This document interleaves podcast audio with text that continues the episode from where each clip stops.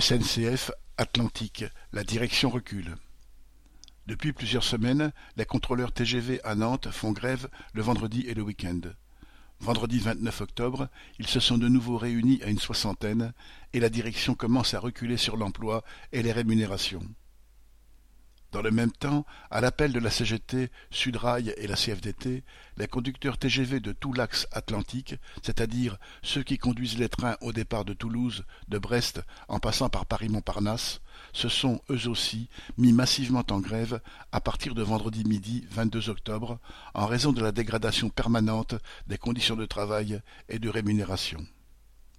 La direction de la SNCF, qui avait décidé en début d'année de réunir tous les conducteurs TGV de l'Ouest dans un nouvel établissement, a dû s'en mordre les doigts. Effectivement, elle s'est retrouvée face à une grève de tous les conducteurs TGV de l'Ouest, et pas uniquement ceux d'une région sans les autres. De leur côté, les conducteurs, eux, ont pu se retrouver plus nombreux en grève et donc plus forts face à la direction. Après un premier week-end de grève très suivi, un deuxième s'annonçait aussi suivi, et c'est bien la crainte de cette réussite et de la contagion à d'autres secteurs qui a fait céder la direction.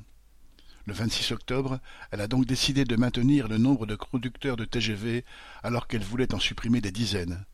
Elle a aussi décidé le versement d'une prime de 1200 euros pour le mois de décembre, comptant pour la retraite, aux conducteurs TGV et d'une prime de 800 euros aux sédentaires. Les grévistes sont satisfaits d'avoir fait céder, au moins partiellement, la direction, et cette grève fait réfléchir bien des travailleurs d'autres secteurs, en montrant qu'il est possible de gagner face à une direction sans cesse à l'attaque. Correspondant Hello.